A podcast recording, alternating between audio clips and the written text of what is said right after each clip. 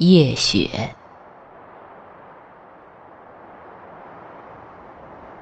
已讶清枕冷，复见窗户明。夜深知雪重，时闻折竹声。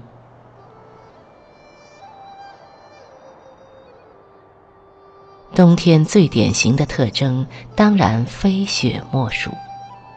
白居易也写下了不少与雪有关的诗，《夜雪》只是其中的一篇而已。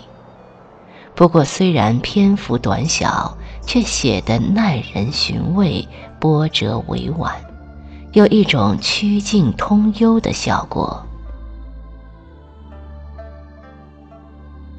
已讶清枕冷，复见窗户明。白居易的诗歌多以通俗易懂见长，这首诗也不例外。睡着睡着觉，觉得厚厚的被子不能抵御寒冷的入侵，甚至被冻醒了，不觉感到惊讶。今天夜里这是怎么一回事？忽然间比往日冷了许多。要知道那时的人们是没有天气预报的。所以也不会预先知道天气会发生什么突然的变化，在似睡非睡之际，朦朦胧胧中，睁开眼睛一看，发现竟然连窗户外面也比往常亮了许多。这一切究竟是什么原因呢？作者心里当然要琢磨一下。读者也在随着诗歌的思路感到有些迷惑不解。其实，在这里，作者已经巧妙地把夜里下雪时的特征摆在读者的面前了。一个是气温比平时下降，所以同样的被子盖在身上，却感到阵阵寒意袭来；一个是光线比平时要亮。因为地上蒙上了厚厚的白雪，自然会起到反射光线的作用。不过，既然是写诗，当然不会把话说透，而是要通过形象思维的方式来表达。所以，作者要把这一场大雪用他独有的表达手段呈现在读者眼前。被子冷。是一个有关气温的感受细节，窗户明亮，是一个涉及光线的视觉细节。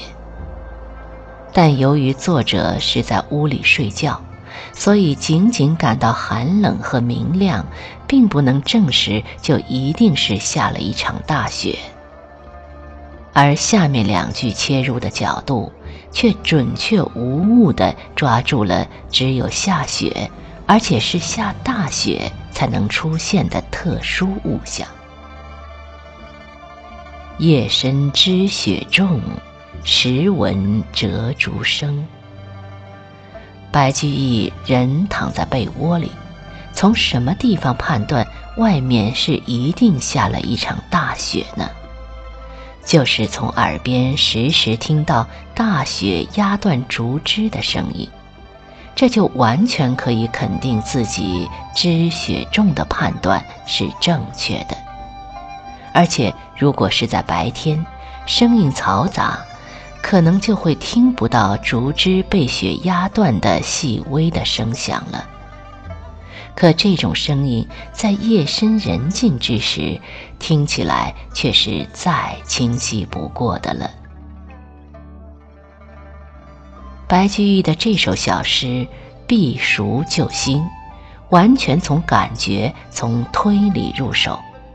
虽然根本就没有看见雪，但他却别具特色、准确无误地写出了他对夜雪的感受。四句诗读下来，每一句都是写的夜雪。所以这个题目也是再恰当不过了。